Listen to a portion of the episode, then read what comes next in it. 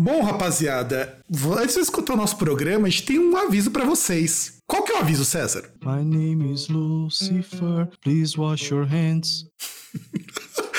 Cara, eu acho que eu acho que eu continuaria essa música se fosse você, cara. Não, você não viu isso? Eu vi, eu, eu, eu vi. não lembro exatamente. Foi, foi uma página. Do... É do Lucifer, a página do Lucifer. Foi pessoal... Não, não sei se foi do Lucifer. Não, foi do. do Black, dedicado ao Black Sabbath, mas, Black é... Sabbath. mas a imagem era da banda Lucifer. Não, não lembro. Eu, vi só o texto mesmo, porque tinha na página, numa página do Black Sabbath que tinha isso, né? Lembrando NIB, né? Que aí, coronavírus, coronavirus Coronavirus, né? É. Pior que vejo os caras, ai, Cardi B, não sei o quê. Mano, nem sei quem é, tá ligado? Também não, mas o importante é o seguinte, galerinha. Você que tá ouvindo, independente de qual for a tua idade, se não for essencial você fazer alguma coisa, não for que nem o César que que é um proletário fudido e tiver que sair de casa, fica em casa para não pegar doença e transmitir para os seus amiguinhos ou para os velhinhos que estejam perto de você. Principalmente, fique em casa porque você é um vetor, você é um Aedes.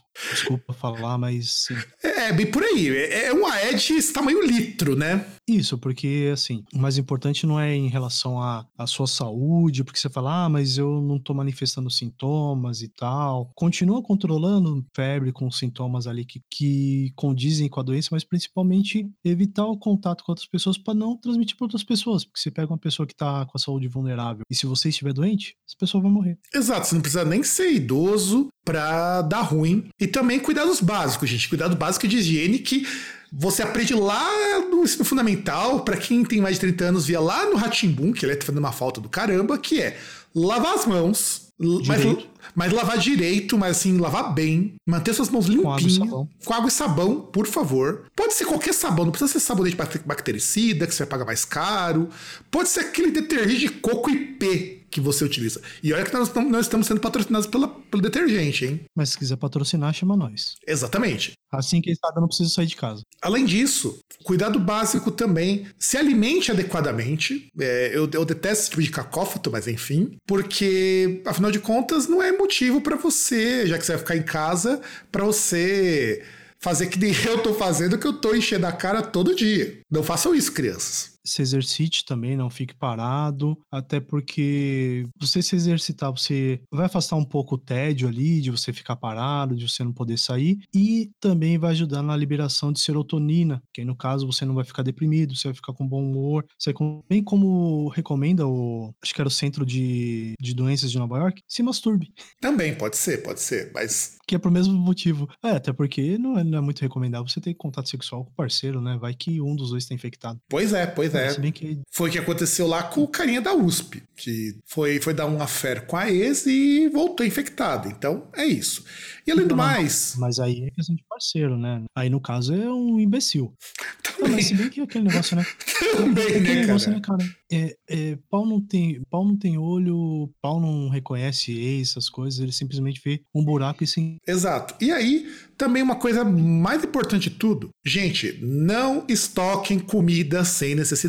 Compra aquilo que é necessário, evite ir ao mercado várias vezes e, principalmente, isso é uma dica leve para a vida, você vai economizar, principalmente se tiver família assim, com criança e tal. Você vai ver que, mano, se você vai sozinho, você vai lá, você tem uma, prepara uma listinha, vê tudo aquilo que você precisa. Não vai ter criança enchendo o saco, tipo, ai, pai, compre isso aqui, compre um negócio do Ben 10. Você vai ver que você vai economizar pra caralho. Exato, não leva uma criança grande que vai olhar para aquela aquele relógio maneiro que custa, sei lá, duzentos e poucos reais, que você podia estar levando em leite. Mas enfim, não leve crianças, mas também não compre cinco carrinhos de comida que, se você mora sozinho, mora você e mais duas pessoas, porque você não vai comer tudo isso, caralho. Você não vai enfiar arroz pelo cu. É, deveria, mas enfim. Deveria, deveria experimentar. Não que eu tenha feito, mas deveria. Mas assim, vai falando sério, gente. Não estoca comida, a gente ainda não tá precisando disso. Você deixa. Não, nem vai precisar. Nem, não, nem vai precisar. O mercado não vai fechar. Então, você vai ter. Esse, é, principal, pode falar. Você vai ter comida, você vai ter bebida para você poder consumir. Talvez você não tenha, tal, sei lá é, aquele seu restaurante favorito não vai estar aberto, foda-se, cara. Você tem que. Você pode comer dali um, dois meses, se o lugar não quebrar, evidentemente. Mas não compra tudo no mercado. Tem gente que só consegue comprar no dia do pagamento. E essas pessoas não tem tanto dinheiro quanto você, amiguinho ou amiguinha, que tá comprando seis caixas de papel higiênico porque provavelmente você vive com aquela diarreia fugida depois de tanto encher a cara. Só, só pode ser por isso. Ou compra, não, ou compra 90 ovos, que nem eu vi hoje, porque muito provavelmente você é fisiculturista, não é? Ou faz pompoarismo, né? Mas também. É, verdade, pode fazer pompoarismo, verdade. É, pompoarismo de pobre. É, e aqueles estabelecimentos que você vai precisar de coisa mesmo, que é farmácia, supermercado, posto de gasolina, essas coisas vão continuar abertas. Então, assim, você não precisa correr, você não precisa ir no horário que todo mundo vai estar tá lá, você não precisa passar com 10 carrinhos e encher a prateleira, porque ele vai continuar lá, ele vai continuar sendo abastecido. E não tem motivo para pânico, simplesmente tá todo mundo em casa, porque é pra dar uma parada ali, a, porque, né, nosso presidente é um imbecil. Por incrível que pareça, ele, ele consegue fazer os governadores de São Paulo, o governador de São Paulo e o do Rio se elegeram nas costas do presidente. E o governador do Rio, ele, os caras, todo mundo batendo palma, nossa, o cara tá fazendo um monte de coisa, mas é o mesmo cara que tá deixando a galera no Rio sem água. Exato. É, até ele é mais gente do que o que tá acontecendo na esfera federal. E é isso, gente. Então, é o nosso recado. Fique em casa se você puder. Se você puder também, peça pro teu velhinho ou tua velhinha ficar em casa para eles não adoecerem, porque o negócio vai ficar pior nos próximos próximas semanas, nos próximos meses, talvez. Tá previsto que abril e maio vão ser porrada pro coronavírus. E eu quero que a gente tenha ouvintes saudáveis e vivos. Vejam só. Você falou dos velhinhos, eu lembrei, lembrei da Mariana. Inclusive, beijo Mariana. É, um aviso aí pra, da faixa etária da Mariana, assim, não saiam de casa. Tem carros pretos passando na rua, pegando velhinhos para fazer sabão e álcool gel, tá? Repassem. É, exatamente. Repasse naquela rede que o pessoal acreditava em uma bandeira de piroca que tá tudo certo. Tá tudo certo. Isso. E esse é o nosso recado, então. Agora você pode curtir o nosso programa, se você ainda estiver ouvindo. E nos vemos no próximo programa com o mesmo recado, porque esse recado vai ficar em loop, rodando em todos os programas até essa porra desse coronavírus reduzir de vez. Então, até mais, gente.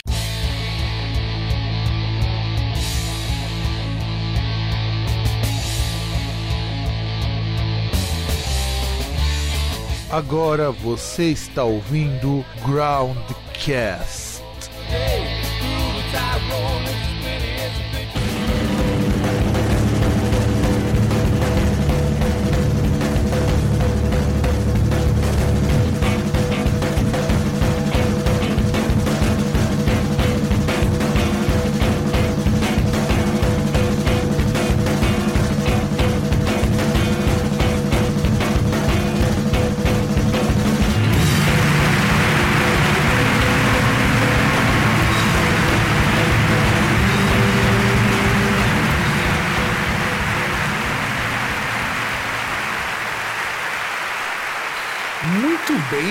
Caros ouvintes, estamos com mais uma edição do Radiola Groundcast. Dessa vez para a gente falar sobre músicas de rock e agregados que falam sobre drogas. Eu sou o Fábio, que aliás sempre esqueço de me apresentar, e aqui junto comigo está o César. Dá um oi, pessoal, César. Bom, a droga, que é o fato de eu não morar nem no Acre e nem em Roraima, que foi os dois lugares ali onde cada, cada um da, dos, dos escolhidos aí estão tem 105 milhões de motivos a mais que eu para ficarem felizes. Ah, tá, lógico, lógico. 105 milhões de motivos, né? Isso, 105 milhões de motivos a mais que eu para ficarem felizes. E que eles têm mais do que eu, tem 105 vezes mais que tomarem no cu do que eu. Tem 5 vezes ou 5 milhões de vezes? Milhões de vezes. Ah, bom. Cortando. Na hora, na hora dos milhões eles cortam. Mas pode ser 105 patrocinados pelo Kid Bengala, que eu acho que deve dar mais ou menos o mesmo. É, pela, pela conta da metragem deve dar a mesma coisa. Isso, pelo, pelo, pelo diâmetro. Não, pelo comprimento, afinal de contas vai em quilômetros, né? É, mas enfim, isso é, estamos aí. E cara, falar sobre drogas, eu acho que a gente tá num momento tão propício, porque a gente agora tá. Provavelmente quando o programa sair já vai ter saído alguma resolução sobre isso, mas teve o Facada Fest já que agora os caras estão respondendo processo. Teve banda que a gente vai citar aqui que respondeu o processo por conta de falar de gostar de usar drogas, né? Tudo isso arraigado com o fato de que tem roqueiros que ainda apoiam essa desgraça toda. É, e sem contar que a gente tem um governo que Só que não é uma droga recreativa. É, não é uma droga recreativa, é uma droga, no caso, repressiva. É, uma droga coercitiva. Coercitiva, exato. E aí, pra gente aproveitar então e começar a falar um pouco sobre as músicas envolvendo drogas, eu antes de falar da banda que vai abrir esse programa, eu queria falar um pouco do stoner, né? O stoner rock, esse stoner metal, nasceu nesse contexto de exaltar as drogas. Inclusive, muita gente diz que o gênero stoner começa com o Master of Reality do Black Sabbath. É, que aí vai naquela, vai naquela tese que eu defendo que o Black Sabbath é o embrião do, do metal. É, inclusive, isso que a gente vai comentar num vindouro programa sobre o primeiro disco do Black Sabbath, que eles não se consideram como metal, eu acho difícil chamar o Black Sabbath de metal, mas tudo no metal vem dele. Isso que é uma das coisas mais legais quando a gente fala de Black Sabbath. E o Master of Reality, ele meio que é o precursor do Stoner, porque, porra, todas as músicas são aquela coisa de psicodélico com distorção e fãs pra caralho. Sweet Leaf, uh, Children of the Grave, uh, Lord of the World, Into the Void. Então são todas músicas assim muito, muito cruas, cara. E, e com uma dose de psicodélico assim foda, foda, foda demais. Muito mais mais lento também, né? Sim. Você não tem, você não tem umas músicas lá como, por exemplo, você tinha no volume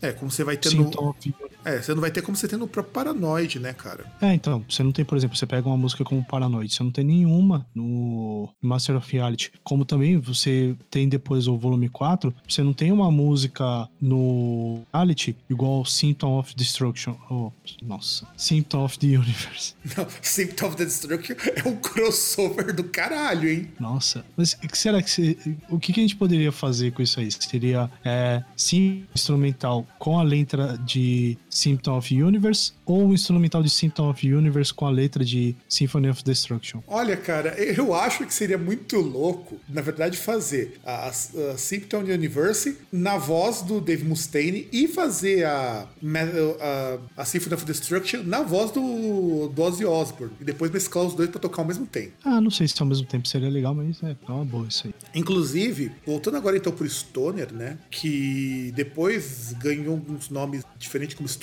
Rock, Stoner Doom, Stoner Metal, que é tudo a mesma coisa, tá? Stoner é tudo no estilo só. Ah, alguém pode falar, ah, mas tem banda de Stoner que não puxa pro metal. Puxa, todo mundo que é Stoner puxa pro metal até não poder mais, porque deriva do justamente do volume 4. Só que aquilo ali, junto com rock psicodélico, junto com SD Rock, então é uma coisa muito mais ampla. Tanto que o pessoal diz que as influências, a gente não pode nem dizer que não tem influência do Black Sabbath. E depois você vai ter o Caios, o Monster Magnet, que são duas grandes bandas de stoner. E, e o termo stoner, ele vem do de uma gíria em inglês que é para falar sobre o ato de você consumir maconha. É, que é aquele cara que é consumidor contumaz, né? Exato. Porque stoned em inglês é o equivalente você dizer em português o chapado. Quando você fica chapadão em inglês, you're stoned. Stoned, você fica assim, viajadão, relaxado, numa brisa muito boa, só que em vez de você cantar reggae, você vai cantar metal. É isso. E aí, para acompanhar essa brisa, é tudo muito mais lento, tudo muito mais distorcido, muito mais grave. É importante a gente lembrar que é muito grave o stoner. Assim como o Metro of Reality, a gente esqueceu de falar que, além do disco ser mais lento, ser menos cadenciado, ele é muito mais grave. A influência, a influência do stoner ali é tão forte, a ideia do stoner é tão forte que você percebe que o baixo aparece e nisso surge uma cena inteira, cara, só de Stoner. Realmente, Stoner é aquele cara que dá para tocar só com, a, com os três bordões, né? Ah, mas com certeza. Eu acho que depois da quantidade de maconha que os caras fumam fumar antes de tocar, se tu conseguir tocar mais do que três, é lucro. Não, então, mas você só, só usa. É, é, riff, basicamente. Né? É, é tudo riff, não tem solo. Quer dizer, tem solo, tem solo pra caramba no Stoner. Mas o solo é muito mais devagar e é muito menos importante do que os riffs. E, e tem uma coisa aí também que algumas bandas têm, até pra embolar, mas. Não, e tem que contar o seguinte: a primeira banda, eu acho assim, um bocado injusto, mas a primeira banda que é chamada de Stoner foi o pessoal do Monster Magnet. E a Califórnia teve uma cena inteira, tanto lá na região do Palm Desert, dedicada ao Stoner.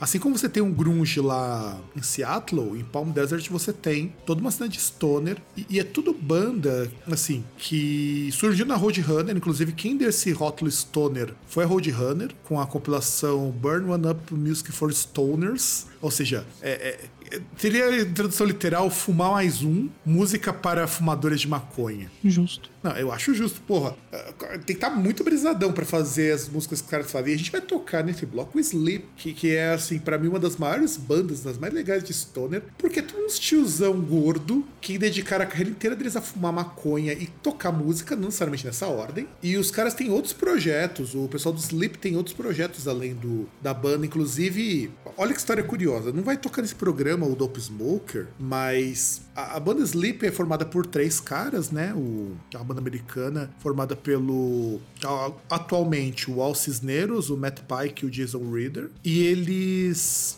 estavam lá produzindo os discos deles tal. Eles produziram Volume 1, eu acho esse nome maravilhoso. Volume 1, de- pela Tupelo. E acho, acho que você sabe por que, que é Volume 1, né? Porque foi o primeiro disco e, e olha a homenagem ao Black Sabbath. Inclusive, Homenagem não, referência. referência, é verdade. Inclusive, tem um tributo ao Black Sabbath de 92 que eles gravaram um cover de Snowblind. Então tem uma música deles lá. Antes mesmo de sair o Nativity in Black, já tinha um cover deles de Black Sabbath pra Snowblind, banda de 90 de 1990. O, o, o Sleep. O Sleep foi até 98, quando eles lançaram o penúltimo disco deles de estúdio, o, o Jerusalém. E aí a banda parou um tempo, né? Lançaram o, o Jerusalém. Porque Jerusalém, na verdade, é, é o nome que eles vão dar para um disco que mais tarde ficou conhecido como Dope Smoker. Porque eles lançaram dois discos, lançaram o Jerusalém e o Dope Smoker. O Jerusalém é um disco de, de uma faixa de 52 minutos. E aí, como se não bastasse, eles depois lan- relançaram o disco como Dope Smoker com a música integral com 63 minutos e 31. Só que quando eles foram lançar esse disco, olha a, merda que deu. Os caras gastaram um ano inteiro para gravar esse disco, o Dope Smoke. E com isso a gravadora quase faliu. A gravadora estavam. E os caras ficaram muito pistolaço quando falaram, pô, você leva um ano para me gravar um disco de uma faixa de 63 minutos? Aí os caras foram demitidos da, da gravadora e os caras falaram, ah, quer saber, vamos acabar a banda. Aí depois voltaram e só foram lançar disco em ano passado. Ano passado não, ano retrasado. Que eles lançaram um dos discos mais legais que, que podiam lançar, que, que é o The Sciences, que foi lançado pela gravadora do. do cara que era lá do. Puta, me fugiu o nome do, do filho da puta agora. Que era uma banda pop aí qualquer. Ele lançou pela, pela Third Man, que é uma gravadora do Jack White. E a gravadora do Jack White só lança essas bandas assim, cara. É, é foda que o cara fez. Mostra fazendo um pop rockzinho bem chumbrega, com White Stripes junto com a irmã dele. E ele só lança banda de stoner, de, de metal, essas coisas todas na gravadora dele. E lançou o The Sciences, que é um baita de um disco. E aí a banda, ela- eles acabaram porque fizeram uma música de 63 minutos pra falar de um cara que tinha ido pro céu tanto fumar maconha e, e tava vendo um monte de coisa por conta disso. Ah, não era mais fácil montar a própria gravadora ou gravar de forma independente? É, e o dinheiro? Ah, mas gravar de forma independente você dá um jeito. Entende? O problema é a grana. O, o grande problema do, do, do Sleep é, é a grana. Os caras estão todos fodidos. Recentemente, acho que o baixista do Sleep cortou um dedo porque tava com diabetes fodida, cara. É, pra você ver como que os caras são. Ah, mas Estados Unidos, né, cara? Não, sim, Estados Unidos, lógico. Estados Unidos. Você vai fazer um tratamento aí pra diabetes, deve custar alguns milhares de dólares. Hein? Ah, não, isso sem sombra de dúvidas. E aí, Então, E pra tocar esse bloco, eu tô escolher a The Clarity, porque é uma música que não tá em disco nenhum. né? Foi, foi uma das músicas que eles lançaram na volta, porque eles não lançaram discos antes de 90 2018, mas lançaram um- alguns singles. O The Clarity, ele existe numa versão em vinil de 12 polegadas e também uma versão para download. E é uma música que foi feita para o Adult Swim. Lembra do Adult Swim, cara, que era o canal de, eh, de desenho adulto do Cartoon Network? sim, sim. lembro. Então, Apesar de nunca ter assinado, eu lembro. Então, e o Adult Swim, ele antigamente tinha no Brasil e acabaram porque não dava audiência. E o Adult Swim é dedicado só para animação adulta. Sim, tipo, frango robô, né? Isso, Frango Robô, Robot Chicken é muito bom, cara. Robot Chicken, você tinha lá o Space Ghost Coast to Coast, que é o melhor talk show do mundo. Você chega a ver os vídeos. Tinha também um outro. Ah, eu- lembro que tinha um bagulho ali. Que tinha umas paródias também, né? Que teve uma, se não me engano, acho que tinha o Ryu Sim. no Mario Kart na vida real. Sim, e, e eles inclusive tinham o melhor desenho de todos, que era os Oblongs, que é o Simpsons politicamente incorreto. É, isso eu não cheguei a ver. Cara, era pesado de Oblong. Você imagina que é uma família tipo Simpsons, só que o pai da- família não tem os braços nem as pernas. É, é muito bad vibe, cara. Imagina a versão bad vibe do Sim- e, e o Adult Swim tem, tem jogo, tem coletânea. E eles quase sempre lançam coisa voltada para metal. Então, quando você pensa no, no Swing, você vai olhar, eles fizeram muita coletânea. E a última coletânea que eles lançaram tinha essa música do Sleep, a Declare E, e a Declare é uma música que eles simplesmente chegam lá e vão falar sobre o que é fumar maconha. Então eles começam a ficar pensando. Inclusive, eles têm um monte de. Assim, eles têm uma, uma gravadora própria, que é a Street Records, que é por onde eles lançam as coisas do, do Adult Swim. Eles têm compilação pra caralho. Então, os singles de 2017, Swing Singles Program uh, 2017, é onde vem essa música do Sleep, o The Clarity. Aliás, minto, veio do. Primeiro foi lançado no dia 21 de julho de 2014, mas só veio aparecer pro grande público fora lá da compilação em 2017. E, e meio que marcou a volta do Sleep, sabe? Foi quando eles voltaram de vez Aí depois disso veio o disco novo e tudo mais. Então, vocês vão escutar um trechinho de The Clarity. Porque eu acho essa música muito, muito brisa. É música muito de quem curte fumar um, uns alqueires de maconha antes de tocar no show, cara. Porque é que nem eu falei uma vez pra um amigo meu. Provavelmente quando o Sleep grava um show, falta maconha no distribuidor local.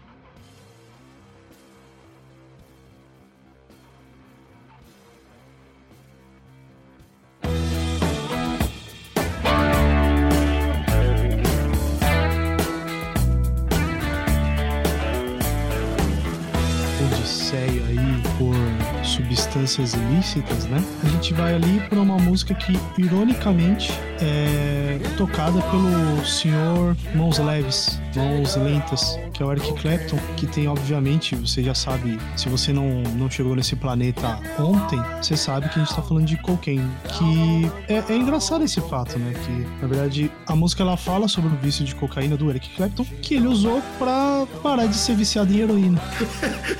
Exato, cara. É tipo assim, ah, eu tô cheiradão, ah. eu já heroína pra caralho. O que eu faço? Ah, vou usar cocaína que é mais leve. É, eu acho que ele deve ter pensado, né? Tipo, ah, se eu uso heroína se der ruim, vai ferrar meu braço, eu não vou poder mais tocar. Ah, vou usar o que vai ferrar só o nariz mesmo foda-se. É, ninguém vai ver mesmo, eu vou platinar o nariz, tá de boa. É, tiver sangrando ali, fala que tá com rinite, né? É, exato, exatamente. Cara, eu fico imaginando isso, eu lembrando daquela música do Tati Quebra Barraco, o Eu Tô Usando Crack, que é usar crack porque é mais light. Sim. Deve ser a mesma lógica. É, deve ser isso. E aí, na música, ele compara a cocaína com a mulher, né? E aí ele fala que, que a cocaína não mente, que mesmo que se você estiver ali por baixo, se você quiser ir até a sarjeta, ela tá lá junto com você, né? Enfim, eu, eu não sei até que ponto é uma apologia, até mesmo uh, o jeito que ele fala da, da cocaína, obviamente, é um jeito assim negativo, né? Sem contar que pouca gente sabe, mas cocaine é um cover. O mais engraçado é isso, cocaine com tudo, com tudo, com tudo, ela ainda é um cover. Então agora que Clapton ele escolheu essa música, só que deixou do jeito dele, né? Sim. E, e vou falar, vou falar de cocaína, porque a música originalmente ela é feita pelo J.J. Cale, John Weldon Cale, que morreu em 2013. Que, aliás, ele é influência para o Eric Clapton, para o Young e para o Mark Knopfler, que é dado como um dos artistas mais importantes. E ele lançou originalmente o single de Cocaine em 76. O, o Eric Clapton lançou a versão dele no, no Slow Hand, né? Que, que, aliás, eu acho maravilhoso também esse nome, em 77. Um ano depois, ele regravou essa música. E aí meio que a música virou dele, né? É, tá aí mais um caso de alguém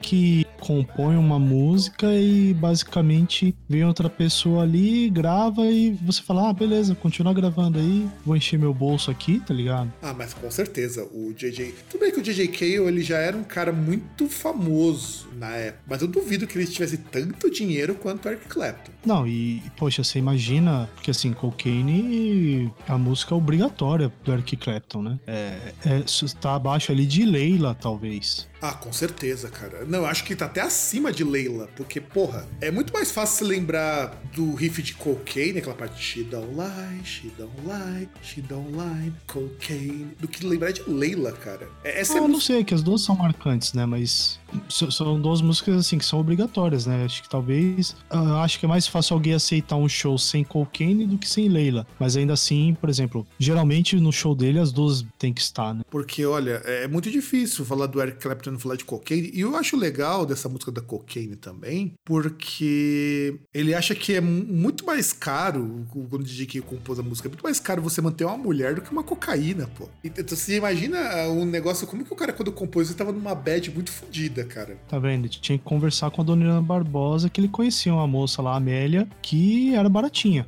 É, pode ser também, verdade. Ou, ou por algum acaso, é, não só, ou então fazer que nem o Homer Simpson, que eu não sei se você lembra do episódio que ele explicou pro Bart o que, que era uma cerveja. Que tem um episódio do Simpsons que o Bart, que o Homer explica que a cerveja ela é como uma mulher, só que quando, quando você toma uma, você quer sempre mais uma, quer sempre mais uma e ela nunca te abandona. Pois é. Lições de vida do Homer Simpson, pô. É que nem o Eric, é que nem o Eric Clapton falando, cocaína e álcool, né? Porque nessa época ele tava usando álcool pra caralho. É. Aliás, quem que não usava álcool pra caralho entre os anos 60 e 80? É, eu acho que só ia variar aí a. Só ia pela variedade, né? Pela vertente, mas é, tem gente Também que... você pega aí, por exemplo, década de 80, você, por exemplo, vamos lembrar aí uma banda qualquer, Motley Crue, você lembra logo de... de... Não, de whisky, né? Não só Sim, de, de, de whisky. De whisky. Não, ah, mas... Ah, você pega não. o... que a gente vai citar talvez no próximo programa, que é sobre o rock roll, você pega o GG Allen, cara. O cara quando foi, quando morreu, deixou com o pedido antes de morrer que ele fosse enterrado com uma garrafa de Jim Beam, que é uma marca de whisky meio que concorrente de Jack Daniels. Então você já imagina o apego do cara que ele tinha, tipo Leme, que era pegada Jack Daniels, teve que parar porque o médico falou que o uísque estava estragando a saúde dele, então ele tinha que procurar bebidas mais claras, então ele foi só na vodka. É, eu, eu admiro a perseverança dele de tomar o uísque, porque é difícil.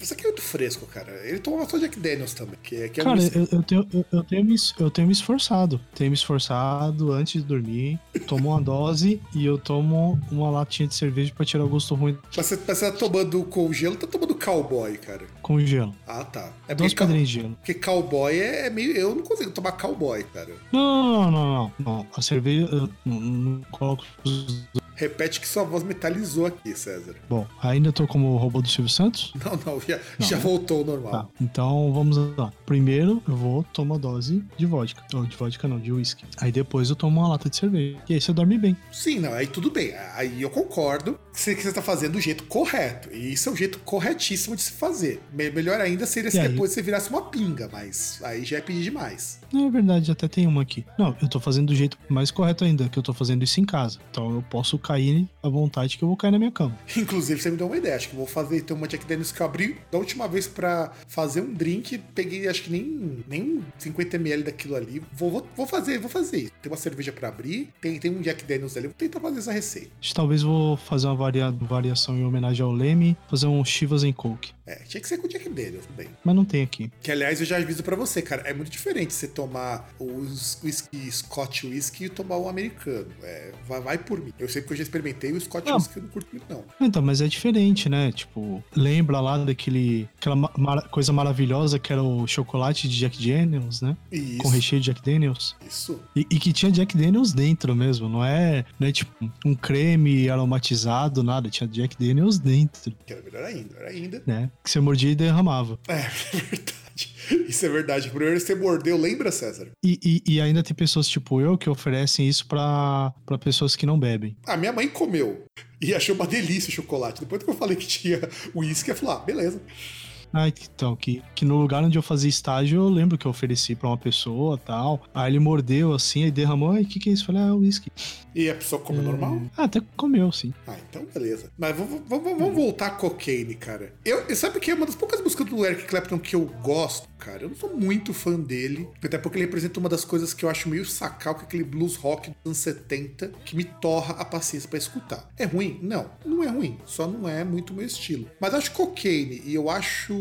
Mesmo a Leila, duas músicas muito legais nesse sentido, porque é, elas têm muito aquele jeitão, sabe aquele Southern Blues, do, que é aquele blues com um pouquinho de rock, que tocava lá no começo dos anos 70? É, é, é que, por exemplo, Leila é um pouco mais eletrificada, né? Um pouco mais. A Cocaine tem um pouco mais, pelo menos essa parte assim, flertando um pouco até com country, assim. Sim, sim, sim. Inclusive, fico imaginando se tivesse acontecido do Johnny Cash gravar essa música, ia ficar do caralho. mano. Pensou só no violão. Só no violão, aquela voz grave, cara. Nunca mais o, o, Johnny- o Eric Clapton ia conseguir cantar essa música, porque ia ficar foda. Oh, ia, ser, ia ser interessante aí. Então, tá uma coisa que poderia ter sido feita. Alguém, ou alguém aí que consiga emular e o jeito que ele cantava, fazer isso aí pra nós. Porque ia ficar show.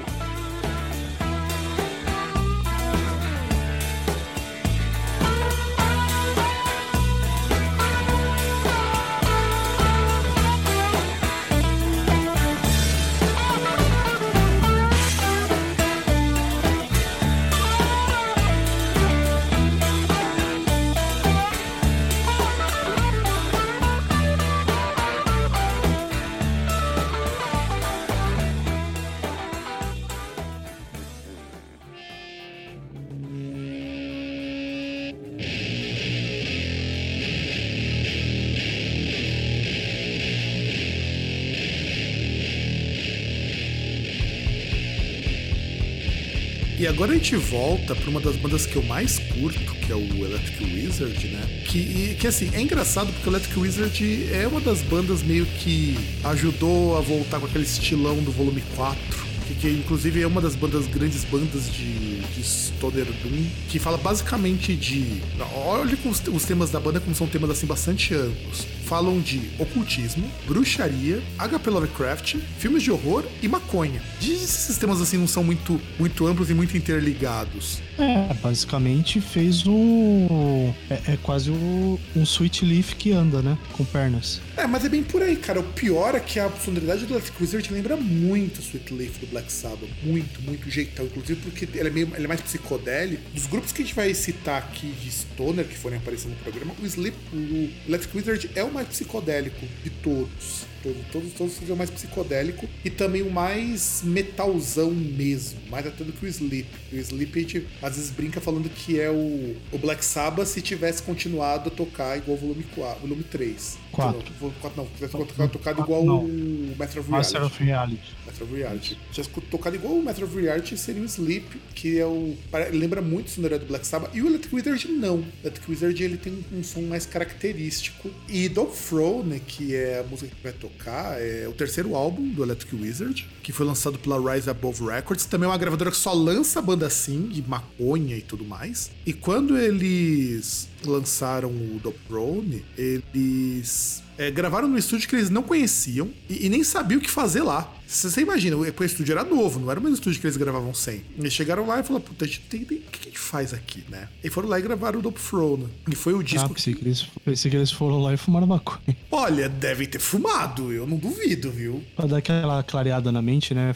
Surgiu um insight, assim. Ah, com certeza. Ah, é que nem acontecia, aconteceu, por exemplo, aí uma banda que eu devia ter colocado aqui de shoegaze, que é o, o pessoal do Slowdive, eles lançaram uma das músicas mais bonitas do Slowdive, Catch the Breeze, que o nome e a música é aquele vocal angelical, aquela, aquele instrumental cheio de, de, sabe, daquela parede de som. É uma música sobre ficar muito louco fumando maconha, Catch the Breeze. Porque a letra não faz sentido, e a ideia era essa, é, é como se alguém que tivesse fumado muita maconha tivesse começado a tocar o instrumento do nada. E é uma das músicas mais bonitas do Slowdive, que fica como, se, como menção honrosa, que é uma música sobre fumar maconha. Que é por isso que fala pegar a brisa. Pegar a brisa é. E Dope Throne, do Electric Wizard, ele é. A, a- a temática de Dope Throne é uma temática assim muito, muito peculiar, porque é sobre é, deuses malignos. uso de drogas, música alta e escatologia. Então é assim, a história da música é um, é um padre assim que surge na cabeça do cara que tá muito maconhado, começa a, a invocar os deuses antigos lá do Lovecraft. E que é uma referência ao Dope Smoker também, porque o Dope Smoker do Sleep fala dos, dos padres emaconhados que o cara começa a ver depois que ele vai pro céu. E, e, depois disso ele, ele começa a falar que a partir desse momento o cara começa a fumar maconha, começa a encontrar. Aí ele começa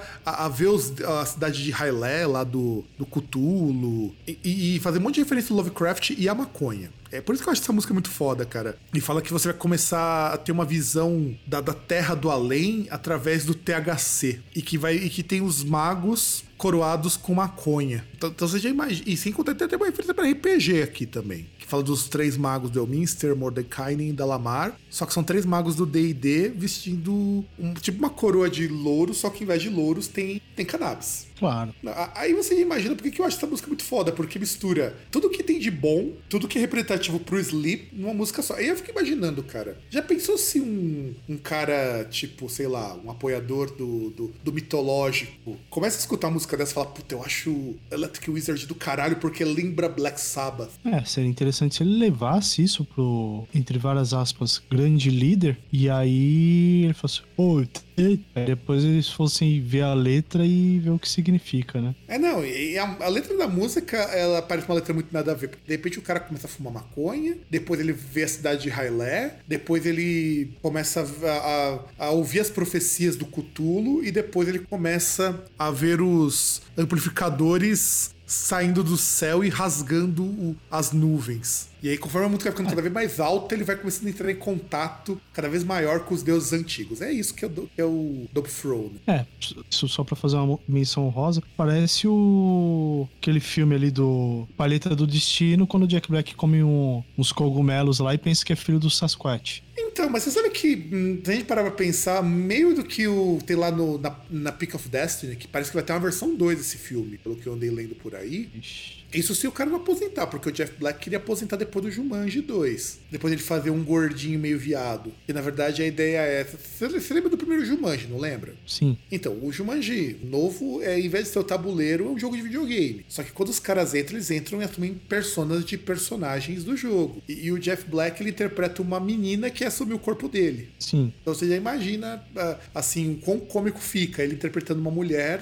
parecendo um gordinho viado. E aí a paleta do destino, The Pick of Destin, é, tem muitos esses lances que aparecem muito no stoner rock de, de falar sobre drogas, sobre abuso de drogas. No caso ali usa cogumelo, mas você pode pensar que é qualquer tipo de droga possível. Sim. Mas então vamos, vamos aumentar um pouquinho o som, escutar é, um pouquinho de Dope Throne, aí a gente vai para a próxima música.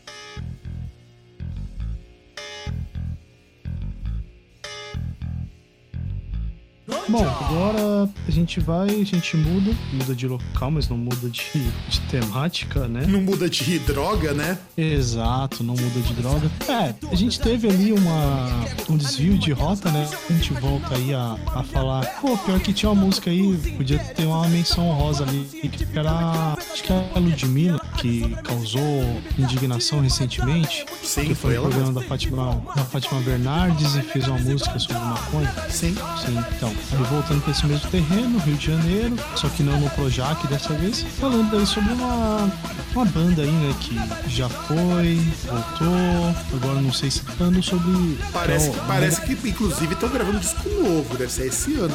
Que é o Planet Ramp com o Legalize Já, né, que é uma, uma canção que fala sobre a legalização legalização da maconha e sobre aquele ponto, né, que a droga assim que é tão prejudicial quanto as drogas que são legalmente permitidas, né, como por exemplo um álcool ou cigarro, que no, no ponto assim de afetar o organismo principalmente por causa da dependência, né? E aí no caso causar mais danos ao organismo da pessoa. É, não, sem contar o seguinte, Plant Ramp, a gente podia pegar qualquer música deles, mas eu acho Legalize já uma das coisas mais emblemáticas nesse sentido, porque foi por causa dela que eles pegaram um tempo de cano. É, se não fosse essa canção hoje e mais obscura, né? Não seria algo tão socialmente aceito como é hoje, mais ou menos. Não, e sem contar assim, que eles têm músicas, se a gente for pensar em mais. são mais emblemáticas dessa coisa de defender a maconha, mas Legalize Já, eu acho que é, pelo menos para mim, uma das músicas mais importantes, porque foi nessa mesma época que teve o rolo lá com o pessoal do Pavilhão 9. Se eu não me engano, foi em 97 que o Planet pegou uma cana, não foi? Acho que foi. E, e inclusive, é, até levantou várias questões, né? Porque, tipo, é, havia pouco tempo aí da redução, né? Pô, a gente teve aí, foi a segunda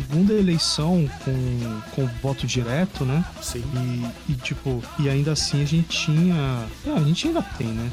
Não tanto quanto, mas tinha ainda essa parte de censura aí que pegava bastante aí para alguns assuntos, né? Era censura seletiva. Principalmente tinha uma censura que pegava geralmente coisas assim, mas por exemplo, pegar uma parcela, às vezes, parcela da população que e até mesmo alguns assuntos ali, né? Ah, não, você contar o seguinte: você quer ver o que é o mais irônico? O, em 2013, o juiz que decretou a prisão do pessoal do Plant Ramp foi afastado por receber propina de traficante. Pois é, né? Não, o que eu acho foda, assim, quando a gente pensa no legalizar, é que em, nos anos 90, esse assunto de legalização da maconha era uma pauta, assim, muito, muito mais emergencial que hoje, se a gente parar pra pensar, mas que não mudou absolutamente nada no Brasil. Se você pegar o legalize já, se pegar a letra e ler hoje, ela, o Brasil não mudou nada, cara. E, porra, essa música tem mais de 20 anos. É, exemplo, uh, que tentou-se ir contra a criminalização do usuário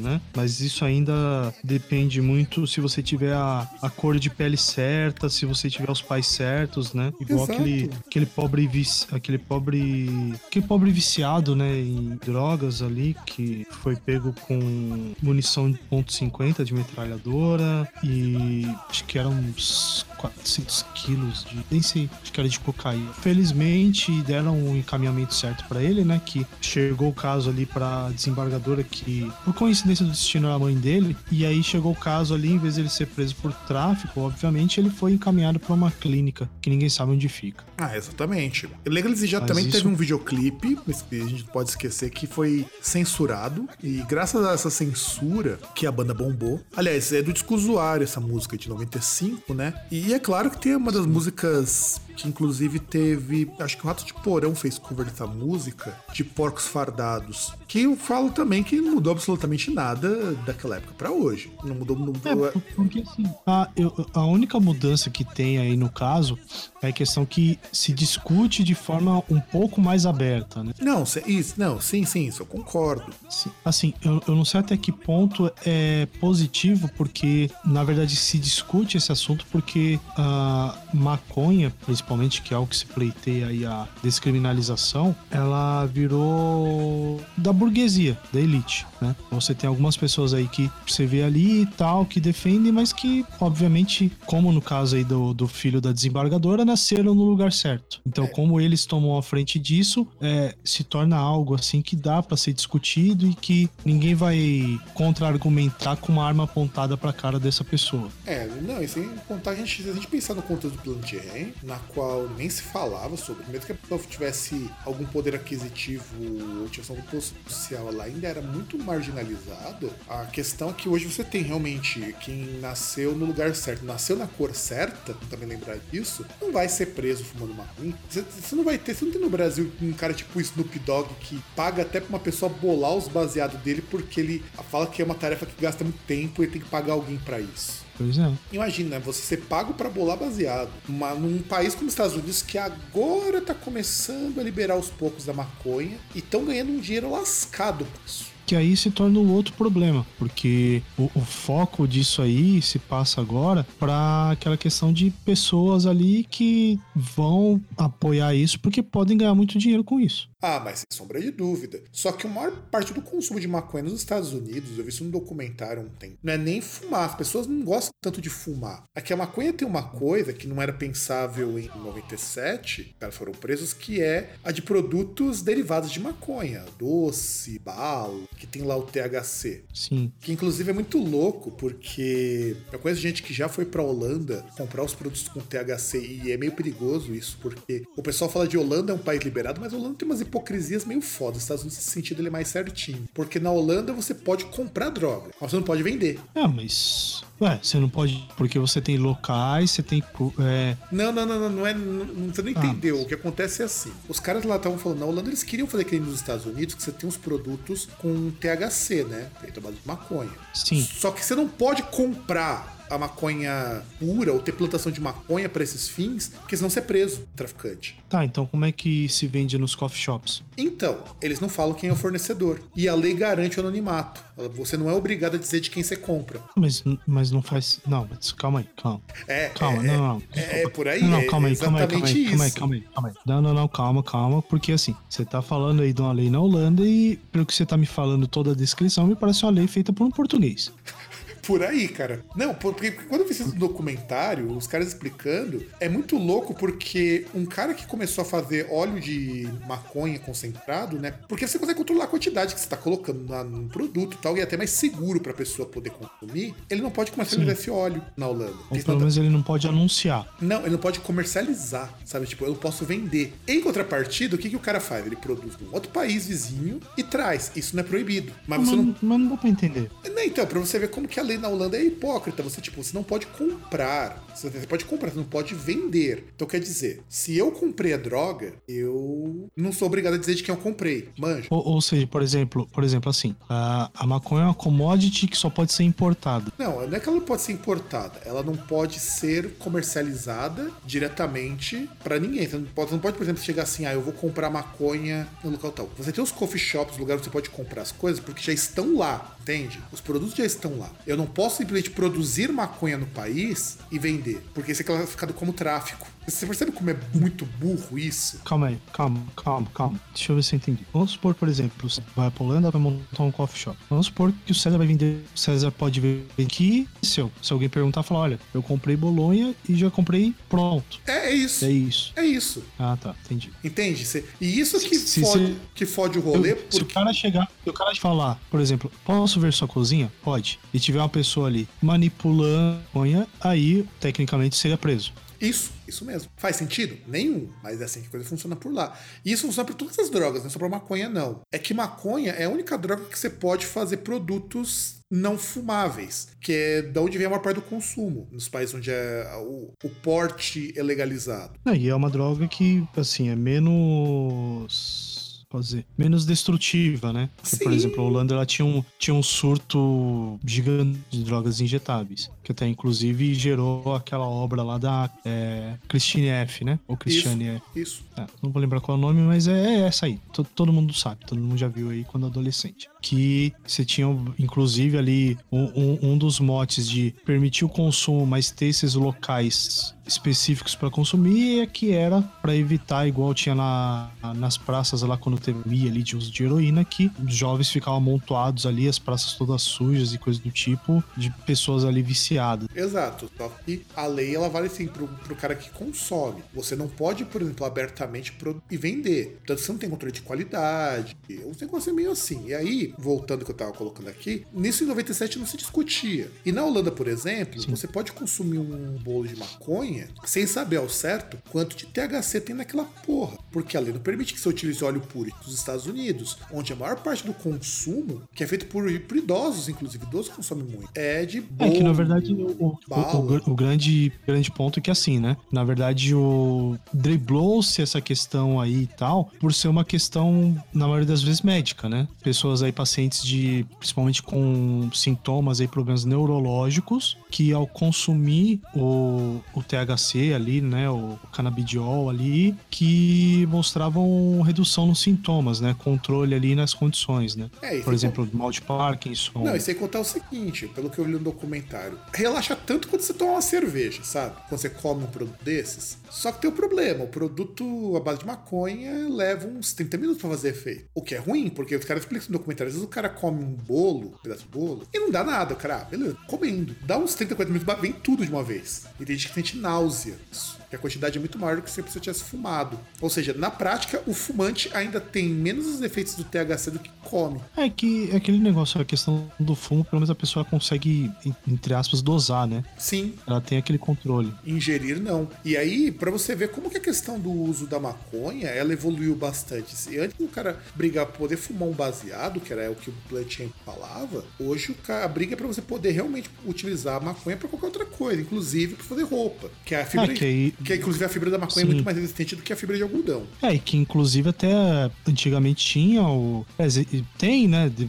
Não, não sei se desde aquela época, mas vem essa ideia da década de 2000 aí e tal de, de usar a fibra da maconha pra fazer roupa, né? Ter Sabe, Tipo de- sabe, sabe sisal? skate, né? Sabe sisal? Sim. Sisal é maconha, cara. THC. É a mesma planta, inclusive. Sim. fibra de sisal. A diferença é que a maconha ela é produzida para você ter um nível maior de canabidiol, de óleo de canabidiol. Mas o sisal é a mesma coisa, a fibra é a mesma, é da mesma família. E aí, ó, olha que coisa engraçada. Você vai perceber que boa parte das bandas de stoner que a gente citou aqui, tanto Electric Wizard quanto o Sleep, são bandas americanas que brigavam num país onde usar maconha também pegava mal. O Plant Hemp foi a única banda brasileira abertamente pró-maconha, sem ser banda de stoner. É uma banda mais de hip hop do que de stoner, porque também essa coisa do, da maconha tá ligada com a cultura do hip hop aqui no Brasil. Não só no Brasil, né? Por exemplo, até no Racionais é, é falado sobre consumo, mas é mais a questão da pessoa que tá lá, por exemplo, falar, ah, eu parei ali pra fumar um com e tal, mas não. E, e eu acho que até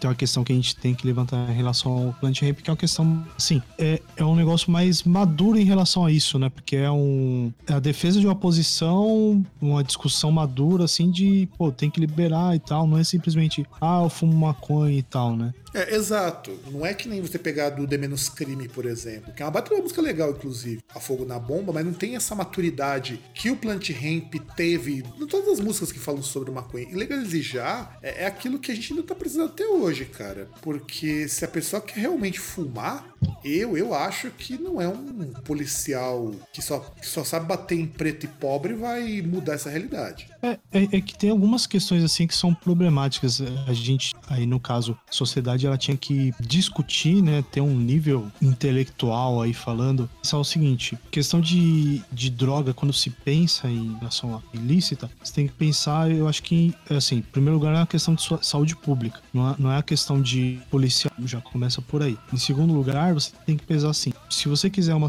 uma sociedade abstêmia, dá até pra tentar. Mas aí você não pode ser hipócrita e, tipo, tem que barrar tudo. Qualquer coisa que tenha é, ação psicoativa. Então aí você não vai poder ter café, você não pode ter remédio pra dormir, ah, fica concentrado, você não pode ter nada. Analgésico tem que ser analgésico fraquinho, analgésico tópico ali. Você não pode ter um analgésico mais pesado, porque aí tem, tem substâncias ali, tem, tem opioide. Então tem que Ou você pode ter uma sociedade que, assim, ah, você tem uma liberação irrestrita, mas você olha essa questão como saúde pública. Então, você vai lá, você tem campanhas, igual você tem, por exemplo, em relação.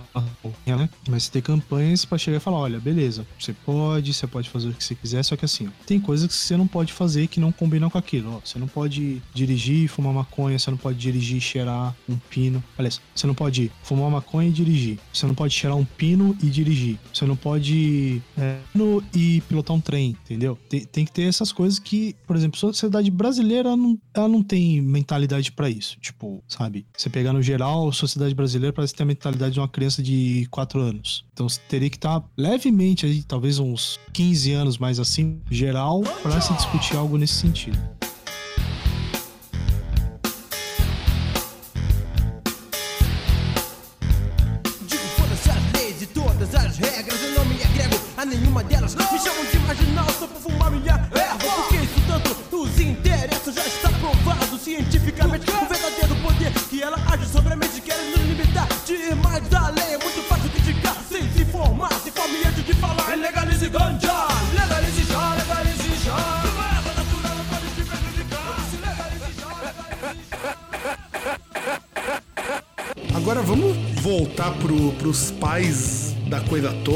Nós estamos falando do Black Sabbath. Já que falamos do volume do Master of Reality, do volume 4, vamos fazer uma dobradinha aqui Black Sabbath. Eu vou falar de uma música, você vai falar da outra. E eu queria falar de Sweet Leaf. Que aliás, Metro of Reality tem uma história que saiu recentemente, um monte de portal que explica que foi é, uma época muito, muito curiosa do Black Sabbath, porque o, o pessoal tava no estúdio lá gravando Metro of Reality, e o que acontece? Os caras estavam com muita droga, muita, muita, muita droga. Aí você imagina que tava com tanta droga ali que o cara falou que tinha assim uma montanha de, de cocaína e muito, muita maconha. E lá no estúdio tinha um bot- um botão vermelho que era pra chamar a polícia. E os caras não sabiam, os caras achavam que era pra qualquer outra coisa. E na época da gravação do, do Master of Reality. Aí o Ozzy vai lá e aperta o botãozinho vermelho. O que que acontece? Vem a polícia lá pra ver o que tá acontecendo. Só que imagina, a polícia chegar, os caras têm montanha, uma montanha de cocaína e, e um monte de maconha. O que, que você acha que ia acontecer é, com eles se a polícia pegasse isso daí na- em cima da mesa? Provavelmente iam conversar sobre aquilo, tentar entender o que estava acontecendo, tomar um chá talvez. Tomar um chá e tal. Aliás, na verdade foi a gravação do volume 4. Eu falei do Matt Reality, mas do volume 4. Mas tava ali, tava no meio. E o que acontece? Aí ele foi lá, alugar a casa no Bel Air, que era pra fazer a gravação, e chegou a polícia lá. O que que isso. E aí, o que você imagina que fizeram? Com uma montanha de cocaína e um monte de, de maconha ali. O que você acha que o Ozzy fez? Ué, sumiu com tudo. Sim, mas, Obviamente, mas né? adivinhe como ele sumiu? Ué, via aérea. Não, não foi via aérea, mas foi quase. Não, é, eu imagino, ele deve ter fumado e cheirado tudo. Não, ele comeu. ele comeu. Principalmente a cocaína, ele mandou pro bucho. Os caras queriam ligar o condicionado e foram chamar a polícia. Aí o que, que ele faz? Ele imagina que ele comeu uma montanha de cocaína e uma montanha de maconha. É, imagina, deve ser tipo aquela. Igual tem sketch, assim, aqueles bagulho que a pessoa come um monte de farinha, né? Chega lá, tipo, ele tá quieto assim, chega. E aí, fala com o senhor. Pô, ó, pô. Bem por aí, Nossa cara. Senhora. Bem por aí. Ele falou que não dormiu durante quatro dias. Não, eu me impressiona que ele não tenha tido uma overdose com isso. Porque se os caras com muito menos morria, por isso que o pessoal fala que os genes do Ozzy são mutantes e que ele pôde usar todo tipo de droga e não morrer. É, então, mas a teoria que diz que o, ele pode fazer isso porque é encontrado no genoma dele alguns genes neandertais, né? É, que deram uma resistência sobre-humana ao ponto de ele ser o cara que usou todos os tipos de drogas possíveis e continuou vivo. Isso, isso explica muita coisa. E Sweet Leaf é é a música deles pra falar sobre fumar maconha. Porque o. Principalmente o Ozzy curtia muito fumar maconha. Os outros não curtiam tanto assim, não, mas o Ozzy curtia uma maconha que era, assim, algo fabuloso. E você já percebeu que Sweet Leaf começa com uma tossida do Tony Iommi no começo da música? Claro. O que, que você acha que é aquela tossidinha no começo do Tony Iommi? Ué, alguém tossindo porque foi, foi dar um tapa lá e não. E deu ruim, né? Então, quem deu o tapa provavelmente não foi o Tony Iommi, porque ele deu uma cheiradinha na, na fumaça da, da maconha e ele tossiu na hora. Foi isso na hora da gravação. E não era pra ter ido pra, pra música. Porque acontecia, o Ozzy tava fumando muita maconha e ele se sentiu assim meio sufocado. E ele tossiu no começo da música e deixaram. Ah, tem um efeito interessante. Não, ficou muito foda, cara, mas foi muito não intencional. E aí ele, o Ozzy vai, vai pegar Sweet Leaf falar como foi a primeira experiência dele fumando uma erva. E por isso ele queria continuar fumando. Tanto que ele vai utilizar uma palavra que, que é um agir no inglês chamado kind, que aparece no. Quando você tem assim, ó, you left went me in your kind. Só que kind é pra falar kind. E kind significa você pegar maconha de alta qualidade e ficar de boa.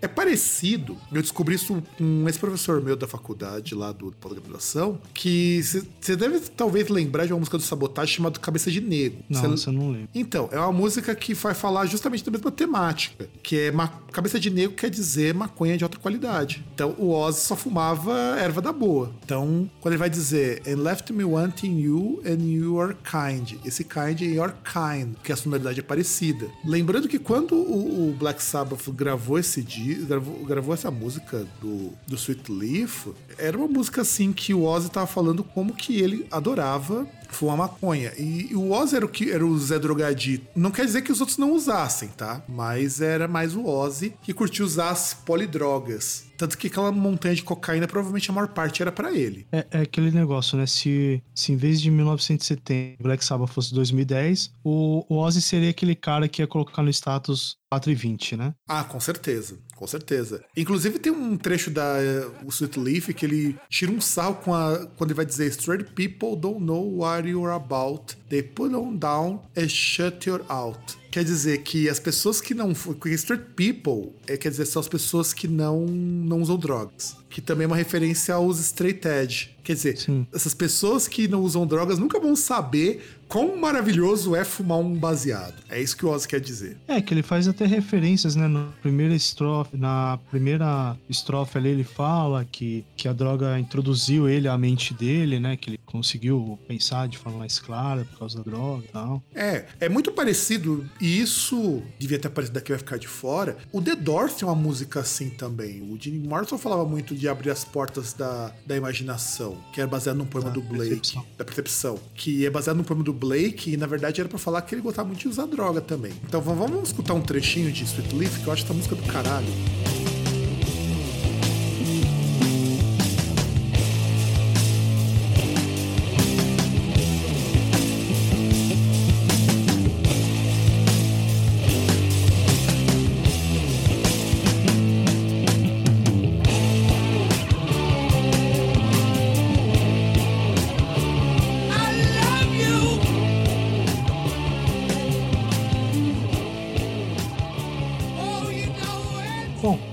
Continua nesse ping-pong. É. Mato, pó, mato, pó, mato, pó. E agora a gente vem aí, passamos a um ano aí, né? No caso, 1970, na gravação do volume 4. E temos aí o Black Sabbath com Snowblind, que fala aí sobre cocaína. É uma música que se refere aí a, a estar drogado, né? Estar sob efeito de cocaína. E é uma. reflete ali uma época que eles estavam utilizando muito, né? Utilizando muita cocaína. E até eles queriam que o disco se chamasse Snowblind, mas a gravadora, provavelmente ouvindo ali a música, percebendo sobre o que que era, resolveu vetar, né? Por isso virou o volume 4. Que, que por acaso, que nome criativão, né, cara? É, porque é o quarto disco da banda. Sem contar que Snowblind também é uma gíria. É uma gíria que. de uma pessoa que usa muita cocaína e ela não consegue fazer mais nada. Sim, que aí já perde toda a percepção, né? Que faz referência àquele. Episódio que ele comeu, que ele comeu uma montanha de cocaína. Ah, não. Eu ia falar que faz referência ao termo, termo snowblind, que é, por exemplo, ela tá ali num local que tá cheio de neve, que quando bate a luz do sol ali, ela fica. Ela perde a percepção, porque ela fica meio, entre aspas, cega, né? É, na verdade, o snowblind, quando a gente vai falando disso daí, eu posso falar isso, infelizmente, por experiência própria. Você começa a cair muita Você neve. Já, Sim, porque eu já tive. pra caralho? Não, mas eu tive problemas com snowblind,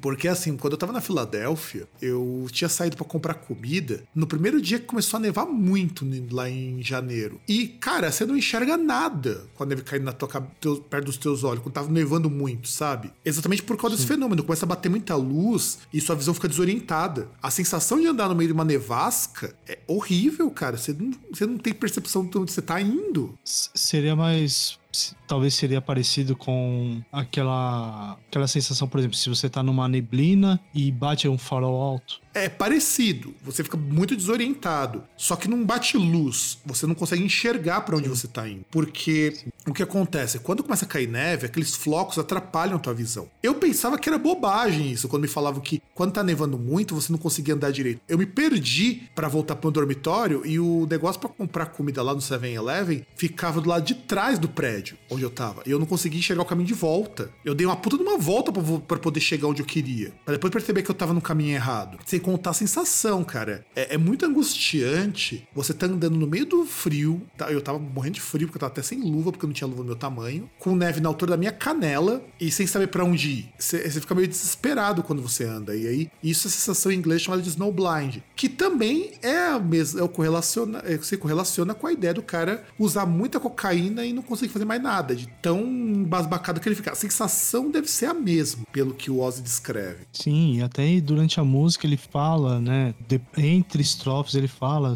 que é cocaína tal, explicitando sobre o que é a música, né? Pra não não deixa nenhuma sombra de que chega lá, ele vai, canta lá, ah, cocaine. E aí tem, ó, tem a ponte ali pra próxima estrofe, né? E aí chega lá o, o, o metaleirão velhão que escuta a Rádio Kiss, fala que rock tem- não pode falar de droga, não pode falar de bosta nenhuma. Porra, Snowblind é a música oficial de qualquer, é droguinha. Fala que rock não é coisa de degenerado, transviado, aliás. Exato, exato. Imagina se fosse. E é aquele ouvinte que ouve a rádio, rádio Beijo e a rádio. No... E a rádio número, né? É, 90 menos 1. 90 menos 1. E, e Snowblind, ele. Ele faz ter um agradecimento nessa música a Coca-Cola, que era uma gíria pra, pra cocaína. A Coca-Cola. Porque quando você fala em inglês Coca-Cola e Coca-Cola, a, a pronúncia é muito parecida. E é, é engraçado, né? Porque lembra aquela propaganda da década de, de 90 no Brasil? Não sei se você lembra. Aquela propaganda da, da Antártica do Guaraná. Qual? Que era a propaganda que, tipo, eles falavam ali pra, pra falar da qualidade, né? Eles mostravam o que seria, entre aspas, o ciclo de produção deles, né? Que mostrava lá o lugar onde eles plantavam o Guaraná e tal, não sei o que, que eles colhiam, a frutinha. E aí até chegar no final e falar, é, agora fala pro nosso concorrente pra mostrar o deles ali. Ah, eu lembro. O que, aliás, seria um baita de um tiro no pé, porque a Coca-Cola, desde a década de 1980, não usa mais nada envolvendo co- é, cocaína. Sim. Tem até um podcast que saiu do pessoal do Wondery, que é o Guerras Comerciais, que eu não lembro se é o episódio 2 ou episódio 3, que fala dessa mudança da receita da Coca-Cola para tirar a cocaína e, e entuchar de açúcar. Que a fórmula da Coca-Cola não é bem a fórmula original do, do farmacêutico lá que tomou Coca-Cola, porque a fórmula dele levava cocaína porque era usado para resolver problema de estômago. É, pô, lembremos aí que o, o, o- por exemplo, o Freud mesmo chegou a receitar cocaína para alguns pacientes como acho que não sei se era para não é de empatia, né? Mas aí pare- parece que ele parou de receitar porque teve uma paciente que, que morreu aí no caso por conta de ter, ter usado uma dose elevada. É, na verdade você tem que lembrar que até 1960 a cocaína nem era considerada droga. Droga ela começou a ser considerada a partir da década de 1970. Entre 60 e 70, a cocaína estava naquele limbo na qual, é, vamos dizer assim, não devia se usar, mas as, as pessoas usavam. Até que houve a proibição de fato lá pelo Food and Drug Administration e meio que o resto do mundo seguiu. Tanto que a Pepsi, quando surgiu, acho que em 70, na década de 70, se eu não estou enganado, não, era antes, bem antes, bem antes, porque a Pepsi ainda é, era vendida na Segunda Guerra Mundial. O slogan da Pepsi era que eles não usavam folha de coca. Então, quer dizer, eles não tinham droga. E aí, isso fez com que a vida da Pepsi período crescesse muito, porque era um refrigerante sem droga. Aí a Coca-Cola teve que provar que eles não usavam mais aquilo. Fazia mais sentido usar também, porque você usava noz de cola. É a noz de cola que dá o gosto. Sim. A parte da folha de coca é porque a folha de coca faz um chá, que o pessoal consome muito lá na, na Bolívia, por causa da, atitu- da altitude. E o chá Sim, é da sim. mesma cor da Coca-Cola. Hoje eles atingem aquela cor. inclusive aí, pode falar. Em que hoje eles atingem aquela coloração usando cor de caramelo. Que inclusive é uma coisa assim que por participar de alguma competição esportiva e tomar esse chá, bate ali que você deu uma cheirada. É, mas a quantidade é tão pequena. Coisa de gente que foi pra Bolívia e tomou esse chá falou que não pega nada, não. Então, ela é pequena, só que, por exemplo, pra atleta conta como doping. Exceto se você estiver lá na, na Bolívia, que você tem que tomar isso daí. Não, não, não. Não pode. Inclusive,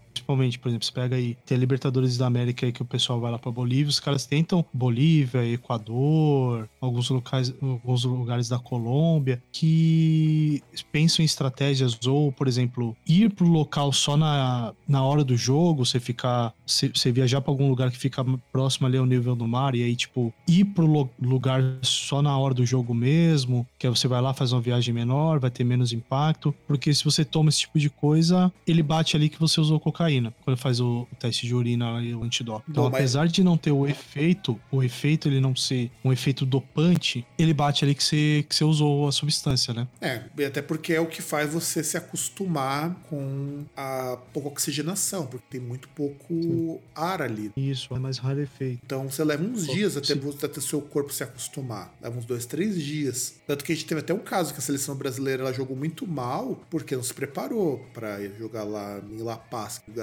E eu fiquei sabendo de gente que já foi pra Bolívia que sim, você toma quando você vai subir a, lá pra La Paz e quando você desce, você fica de boa, porque senão é, é foda. Leva um, é dor de cabeça não poder mais, porque teu corpo tá recebendo menos oxigênio, então você fica mais cansado, você perde concentração, até o seu corpo, É, as hemácias né? baixarem pra você poder se acostumar com o pouco oxigênio que tem lá. Inclusive tem uma cena clássica que é um jogador, acho que era do São Paulo, que ele entrou no jogo e, tipo, os, os caras, os médicos lá levando o cilindro de oxigênio para os caras darem pegar um pouquinho ali, né, enquanto parava o jogo ali e tal. O cara foi umas duas, três vezes, tipo, acho que deu 15 minutos, primeiro tempo, ele pediu pra sair e você vê no o cara desmaiado na- no banco reserva, de reserva. É, acontece. É, você, seu, seu sangue carrega menos oxigênio até o seu corpo se adaptar para isso daí. Mas não foi o caso do Ozzy, porque o Ozzy se adaptou muito bem ao uso de, de Coca-Cola. É, é que ele se acostumou bem com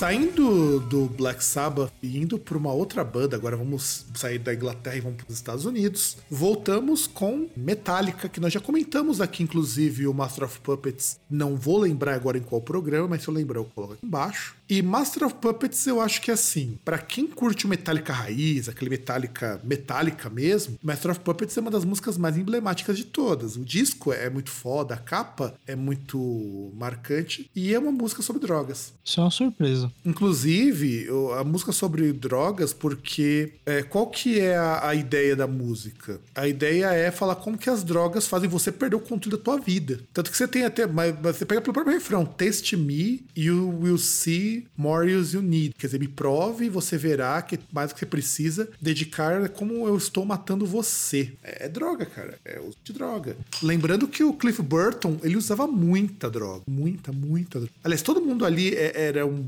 drogadito. Só o Dave Mustaine que teve o azar de ser mais drogadito que os outros. É, e aí já saiu antes, né? E já saiu antes. E Matter of Puppets é a ideia de como que as drogas elas controlam a vida das pessoas. É engraçado porque o Metallica sempre foi uma banda que os caras usavam altas drogas e pelo menos eles tinham consciência de que eles estavam perdendo o controle das coisas. E o mais legal dessa música é que você pega o- os riffs do, do último solo, eles são baseados numa música do David Bowie, o Andy Warhol. Porque tanto o Cliff Burton quanto o Kirk Hammett, eles são fãs do, muito fãs do Bowie. E eles aproveitaram a estrutura de Andy Warhol para fazer esse riff de Master of Puppets. E, e, e você sabe que você acredita que esse single é o single mais tocado do Metallica? É, sim, com certeza, né? Master of Puppets é a Smoke on the Water do de Purple, do Metallica. Inclusive, eu conheci uma moça que ela, numa das viagens que ela fez, ela visitou o hotel que inspirou Smoke on the Water. Que, aliás, um dia a gente pode pegar, assim, essas histórias bizarras de música. Smoke on the Water tem uma das histórias mais legais de como que a música surgiu, que eu não vou contar aqui pra gente não queimar cartucho. É, apesar que um monte de gente deve saber isso. Ah, tem que não sabe, cara, acredite em mim. Sempre Porra. tem. Ah, tá na letra. Tá, mas você já viu o local que realmente pegou fogo, cara? Ah, sim, o local não. O local existe até hoje.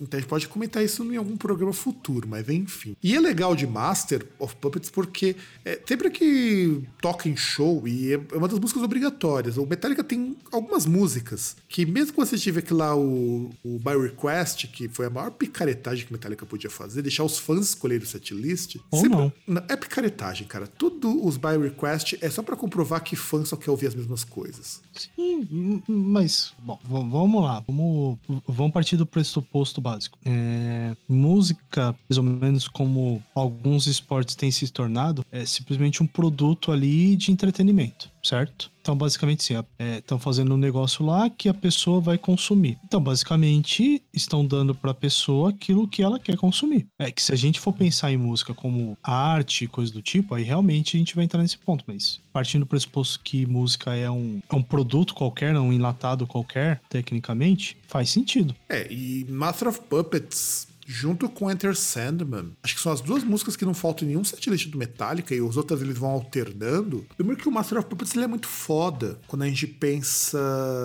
estruturalmente. Mas eu acho muito legal pensar em Master of Puppets com uma música sobre drogas, porque eles falam que é o começo do vício e depois quando você não consegue mais largar o vício. É, que aí quando você vira um fantoche daquilo, né? É, você um vive em função daquilo, né? Exato. Então você começa só. A droga começa a tomar o controle das coisas. Tanto que o, o James Hetfield, ele deu uma entrevista para perguntaram sobre a música, né? Que tinham perguntado é, sobre o que, que ele achava, o que, que, o que, ele achava da letra. O James Hetfield foi bem enfático quando ele disse o seguinte: ele disse que, assim, quando ele compôs a música, ele disse que as pessoas podem interpretar a música de maneira diferente. Quando ele compôs, era para falar sobre droga. Que fala que é, como as coisas elas mudam quando você está no controle, que é quando você começa a usar, e depois quando você deixa as drogas te controlarem. E, e como que isso faz com que você fique cada vez mais doente. E, e é meio que o que a banda inteira passou depois do Master. Porque quando você pega a morte do Cliff Burton, que é quando eles se afundaram ainda mais em drogas, e saiu It's for All, quando eles também começaram a entrar no rehab e gravaram o Load, e o Hatfield diversas vezes teve que voltar pra reabilitação porque tava voltando a usar drogas, porque, cara, não é fácil se livrar de um vício. Ainda mais quando você tem dinheiro e acesso, né? Porque a gente não tá falando e de- obviamente- de- de- não tá falando de eu e você que pra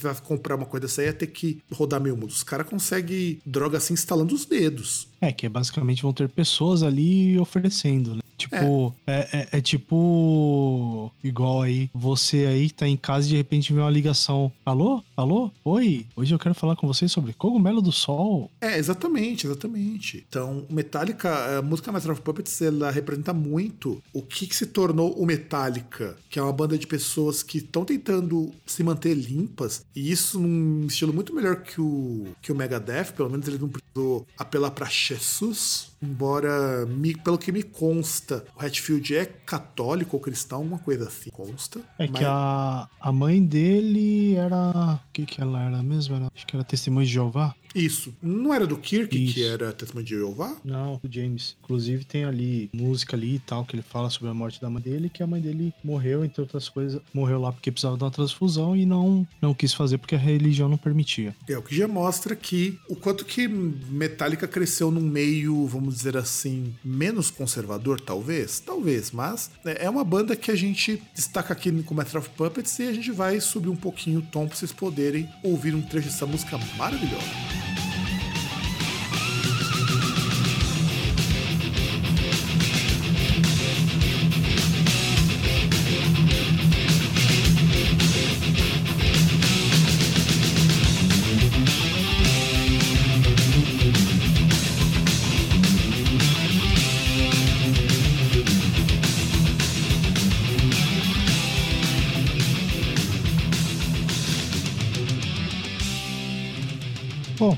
Gente vai finalizar aqui. A gente falou, fez aquela bate-volta, mato pó, mato pó, mato pó. E agora nós vamos falar de névoa. Falar basicamente de uma névoa roxa. Vamos falar de Purple Haze, música do Jimi Hendrix. Que aí no caso, esse termo é Purple Haze, né? Névoa roxa, que era usado para se referir ao LSD, né? Isso aí por conta da forma que o LSD era vendido pela empresa farmacêutica Sandoz, que era chamada de Delicid, que era vendido em cápsulas roxas, né? Que aí também a, né? E aí também a frase ela já ela vem ali de uma, de uma obra de 1861, e a Grandes Expectativas de Charles Dickens, que aparece nessa obra essa expressão Purple Haze. Só que é e não é, né? É, o- é engraçado que o Jimi Hendrix, quando ele dá entrevista explicando que é, essa música é sobre LSD e ao mesmo tempo não é sobre LSD. É, que, que basicamente é um anticlímax, né? Comparando com Metallica, que você pega Master of Puppets, que pensava que era milhões de outras coisas, mas é sobre droga, e você pega Purple Haze, que todo mundo fala, porra, é sobre droga. Vai falar, é, mas não é. Não, tanto que uma parte, pelo menos a inspiração da música, na verdade, ela é de uma história do de um Philip Joseph Farmer chamado Night of Light, que não tem versão em português, e que a história do do Joseph Farmer, você tem a tal da névoa roxa, que descreve que as manchas solares, elas causam efeitos assim de desorientação nos habitantes de um planeta chamado Dante's Joy, que, por coincidência ou não também é a mesma coisa que faz o LSD. É, pura coincidência. Então eu achei muito conveniente ele falar do Night of Light e dizer que era uma névoa roxa que desorientava os sentidos e você lembrar também das cápsulas roxas lá de LSD, que inclusive, olha que coisa engraçada, na, na década de 70 consumia essas LSD por cápsulas, hoje você pega aquele adesivinho assim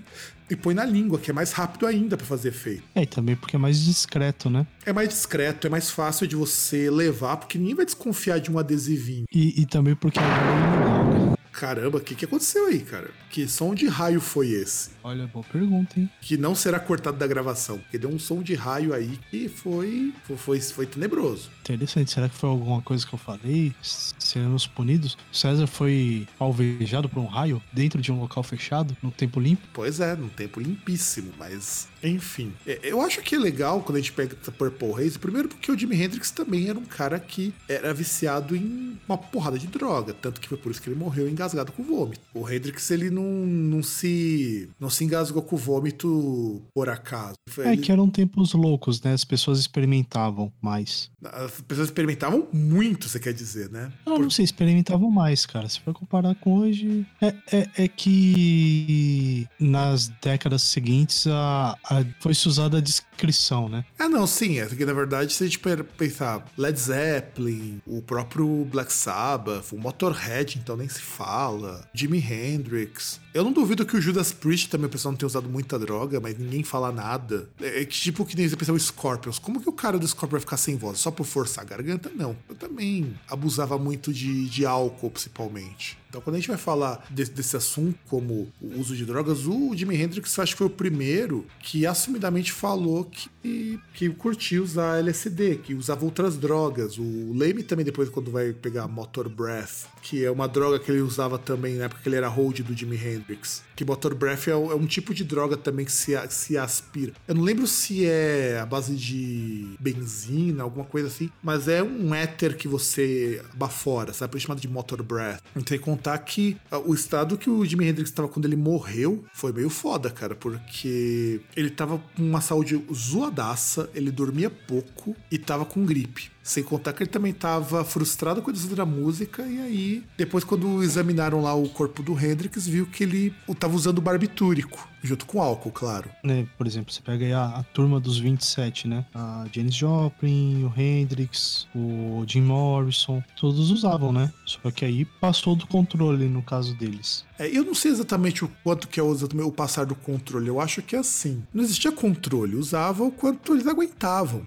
Não, então, passou do controle assim. É, aliás, não seria, né? Passou do limite, na do verdade. limite, isso sim, eu concordo. Realmente passou muito, muito do limite. E aí, no caso do Hendrix, ele, ele já tava muito zoado, a saúde dele já tava muito ruim. A carreira dele também não tava legal, né? Porque ele morreu, a carreira dele tava mais em baixa. Só que assim, quando ele tava com o Jimi Hendrix Experience, que é o auge da carreira dele nesse sentido, foi antes de Woodstock, antes disso daí, ele tava bombando. E vai escrever Purple Rain Haze, que é uma das poucas músicas do Jimi Hendrix que eu gosto. Assim, eu não sou um grande fã do Hendrix, mas porque não é o tipo de som que me agrada tanto. Mas eu acho, porra, você escuta Purple Haze, cara, aqueles riffs lá, lá quase, é quase um stoner aquilo ali, cara. É quase um stoner rock. É, que seria só com um som limpo, né? Pouca distorção. É, exato. Porque, inclusive, uma das poucas músicas do Jimi Hendrix Experience que você tem pouca distorção. Até porque eu lembro que eu vi no documentário há muitos anos que o Jimi Hendrix criou uma distorção só para ele. Sim, que eles faziam. Tentavam fazer experiências ali, né? Pra tentar ter um som diferente, né? Questão é. aí de microfonação, uh, você saturar o volume ali a ponto de gerar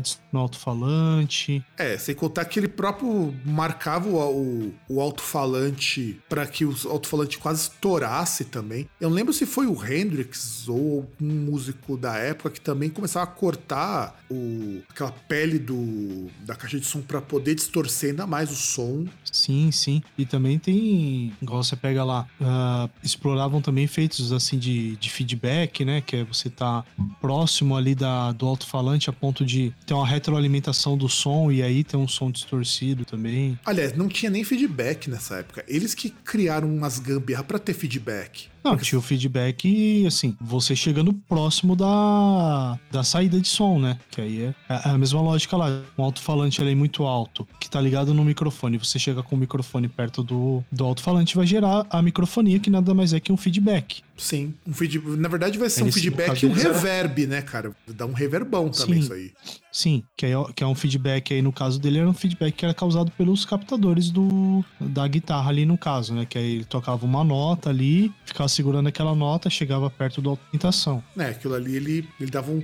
É que assim, explicar o. assim, sem poder desenhar é meio foda mostrar como que o feedback funciona. Mas na prática é você fazer o som, ele sair e entrar pelo mesmo lugar. Então, É, ele fazer um, um ciclo, né? É um ciclo, porque quando ele faz um ciclo, você faz um loop, né, cara? Ele não faz um ciclo. É quando você enfia o som pelo mesmo lugar onde ele vai sair. Então isso gera um- um- uma saturação tão foda que faz o som parecer que ele tá mais cheio. Acho que essa é a descrição mais fácil que dá pra dizer o que é o feedback. Tanto que você, se você eh, exagera no feedback, ele dá microfonia sem você tocar nada Sim. por causa da estática. A estática do, do próprio microfone te dá um feedback muito foda. Ele, ele abusava disso no Jimi Hendrix Experience. Depois no Gypsy Band ele começou a ficar um pouco mais comedido. Se bem que ele não fazia que nem o Zappa, né? Mas aí a gente for entrar em Frank Zappa, o buraco é mais embaixo. Porque o cara, ele, nessa época, década de 70, ele já tava dando umas piradas na música. Mas eu, em Purple Haze eu acho que assim, é a música que todo mundo que gosta de rock tem que escutar. E sobretudo esses,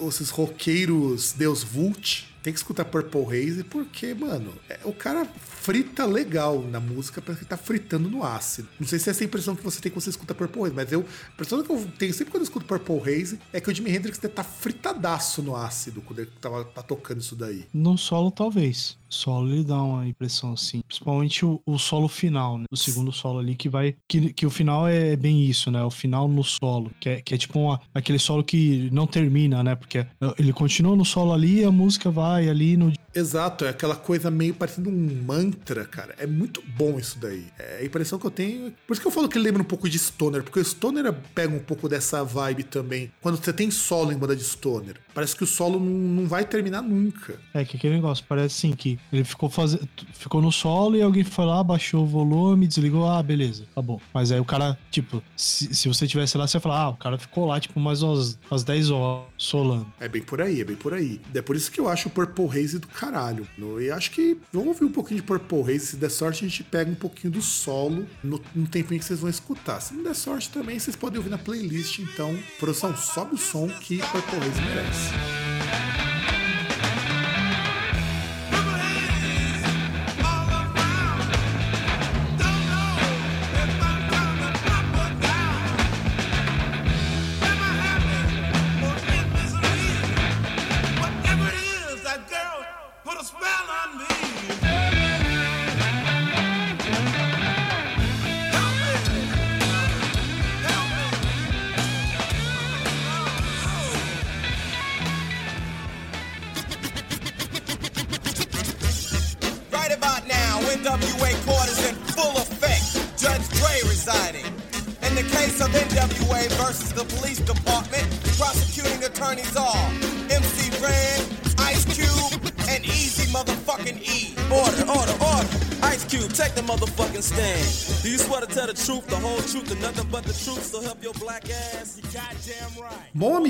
Amiguinhos, acho que agora chegou a hora de terminar esse programa. Vocês já escutaram, assim, músicas de rock falando de drogas depois do nosso maravilhoso programa sobre sexo e drogas. Rock and roll sai depois, né? E aí, César? Considerações. E re- recados e coisas do tipo nosso ouvintão. Bom, aí lembrando que no link desse post você vai ter o no post você vai ter o link para playlist ali no, na sua plataforma aí de, de streaming, né, para poder ouvir. Na verdade, na verdade, só Spotify, cara, porque eu tenho preguiça de fazer dos outros. Ah, tá, tudo bem. Só no Spotify. Você vai ter ali uma playlist, a Director's Cut, né? Vai ter outras, terão outras músicas ali, além dessas que foram comentadas, para você poder ouvir e continuar no tema, consumir drogas enquanto ouve, talvez, enfim. Esperamos, por favor, esperamos que vocês façam isso. Sim, seria a forma adequada aí de. Não, não, não. Então, se- Ah, não, não, seria a vis- forma correta. É diferente. Ah, eu prefiro usar adequado. Seria a forma adequada aí de você visualizar. É, o, elas foram idealizadas para serem, pra serem feitas, né? Para serem degustadas. Exato, por isso já, já enrola o teu back e já, já abre a sua garrafa de 51 e manda ver na música. Sim. E aí, se você quiser ouvir mais episódios, quiser saber mais, quiser procurar a gente, no Facebook tem a página do Groundcast, onde você vai ter os posts dos episódios, das matérias, links interessantes. Você pode encontrar tudo isso também no groundcast.com.br. Você pode também seguir ali no Twitter, no arroba groundcast, no Instagram, o groundcast.com.br. E se você quiser mandar uma mensagem, você pode mandar pelo contato arroba groundcast.com.br. Inclusive, eu adorei que você pronunciou Instagram da forma mais correta possível. Pois é, né? É, vai saber por quê. Você tá tomando, tá tomando aulinhas de inglês, hein? É, César é multilingüe agora. Não, aulinhas não. Acho que eu tô, tô ficando influencer, sei lá. É verdade, só precisa acertar a tônica de influencer, mas tudo bem. Mas enfim, não, não tem não, que eu acho que influencer não é gente. Então, É isso aí, influencer da gente e nós talvez sejamos e por isso nos vemos no próximo programa, sei lá se na semana que vem ou não. Um grande abraço pra todo mundo e tchau. Calculus!